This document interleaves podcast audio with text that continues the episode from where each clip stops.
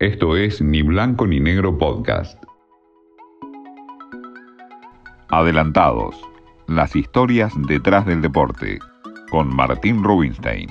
Los números están en rojo. Tiene hasta el primero de marzo Independiente para saldar varias deudas.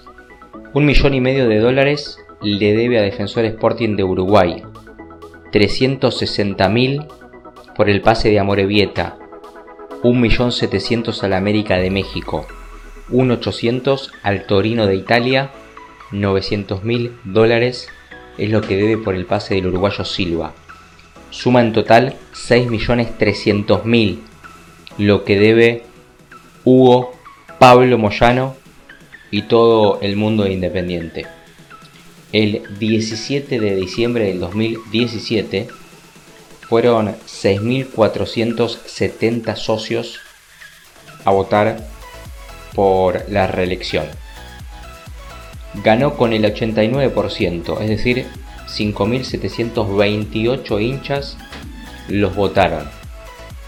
Hoy Independiente está muy mal económica y deportivamente.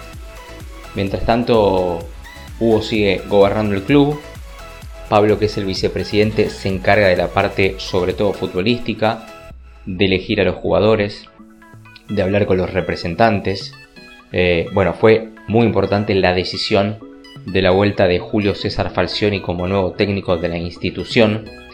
Y por supuesto que si uno ve las tablas en los últimos años se da cuenta que Independiente, más allá de haber conseguido la Copa Sudamericana con Ariel Holland como técnico, en el estadio Maracanante Flamengo viene haciendo las cosas muy mal.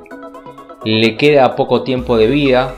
Diciembre de este 2021 será el turno de las próximas elecciones y ahí el hincha tendrá la posibilidad de decidir si quiere a los Moyano adentro o afuera del club. Esto fue Ni Blanco ni Negro Podcast.